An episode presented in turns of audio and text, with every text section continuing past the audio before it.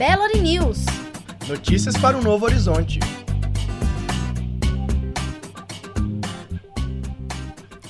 Mais uma vez, chuva atrapalha o trânsito em Belo Horizonte, região metropolitana. Economia brasileira volta a crescer após anos de retração. STF aprova facilidades na mudança de registro de transexuais. O atacante Neymar Júnior chega amanhã em BH para cirurgia no tornozelo direito. Bom dia, está no ar mais um Belo News.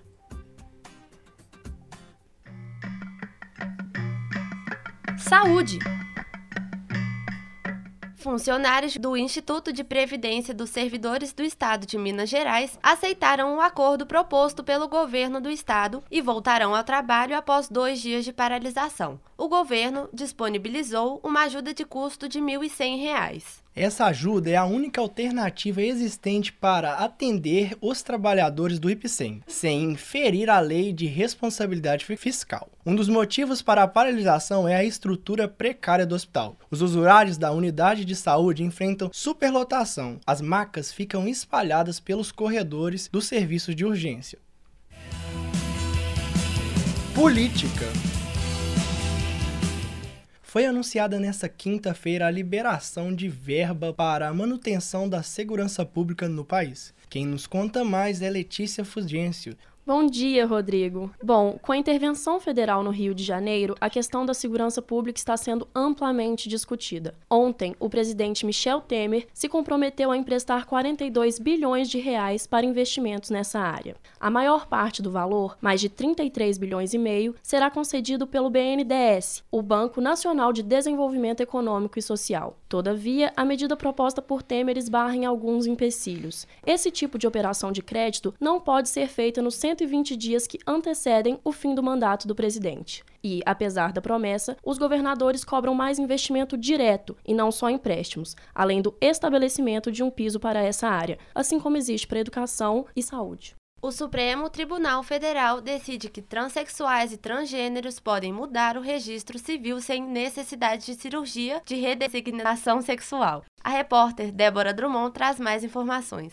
É isso mesmo, Carol. A medida foi tomada ontem por seis votos a cinco. O STF também decidiu que não será necessária autorização judicial para que o transexual requisite a alteração no documento, que poderá ser feita em cartório. No entanto, os interessados devem possuir diagnóstico elaborado por equipe médica após dois anos de acompanhamento. O transexual precisa ter idade mínima de 21 anos. A presidente da corte, Carmen Lúcia, afirmou ao anunciar a medida que, abre aspas, somos iguais sim na nossa dignidade, mas temos o direito de ser diferentes em nossa pluralidade e nossa forma de ser. Fecha aspas. De volta com vocês no estúdio. Economia. PIB brasileiro cresce 1% em 2017. A repórter Maria Eduarda Faria traz novidades.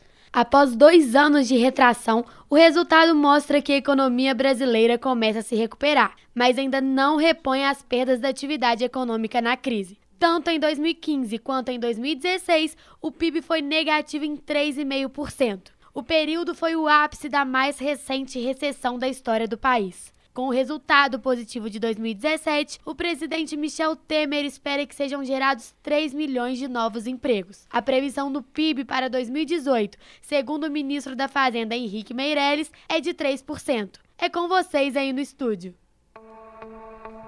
Internacional. Internacional. Internacional. Internacional. Internacional.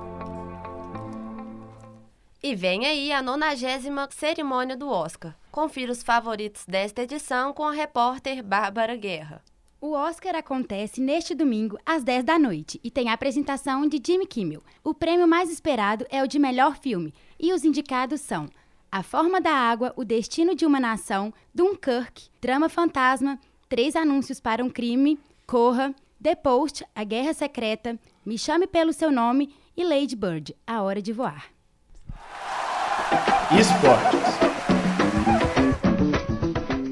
O jogador Neymar deve ser operado amanhã na capital mineira. A repórter Carol Peixoto tem mais informações. É isso mesmo, Rodrigo. O Hospital Mater Dei, em Belo Horizonte, se prepara para receber o atacante do Paris Saint-Germain. A cirurgia para corrigir a fratura no pé direito do craque está prevista para as 9 horas deste sábado e será feita por Rodrigo Lasmar, médico da seleção brasileira e do Atlético Mineiro. O hospital reservou uma ala para o atacante e seus acompanhantes.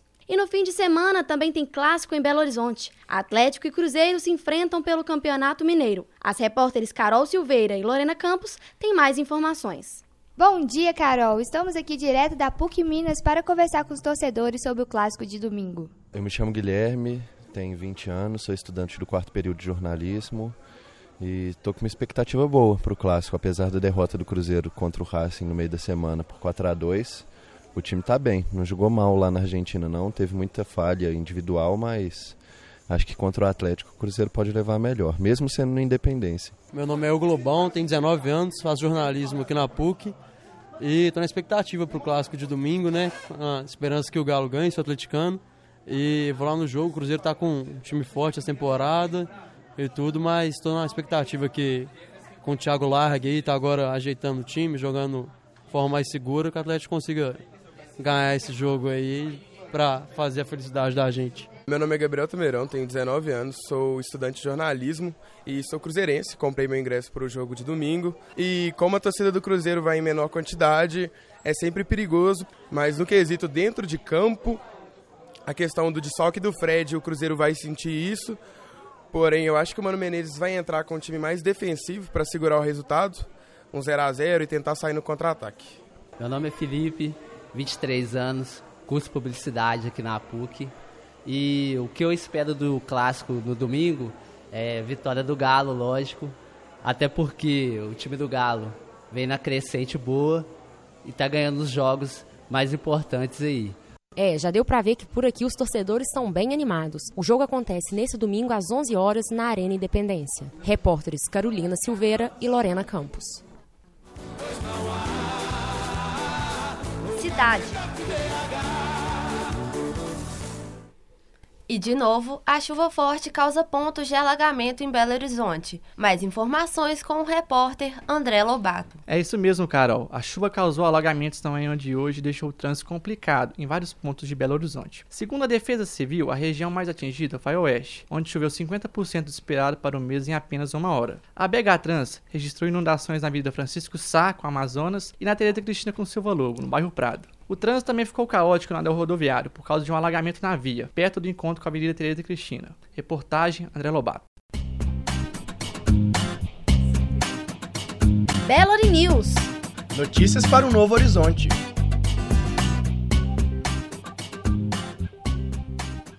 Termina aqui o boletim Belo News. Produção Bárbara Guerra. Edição Larissa Duarte e Daniel Daia.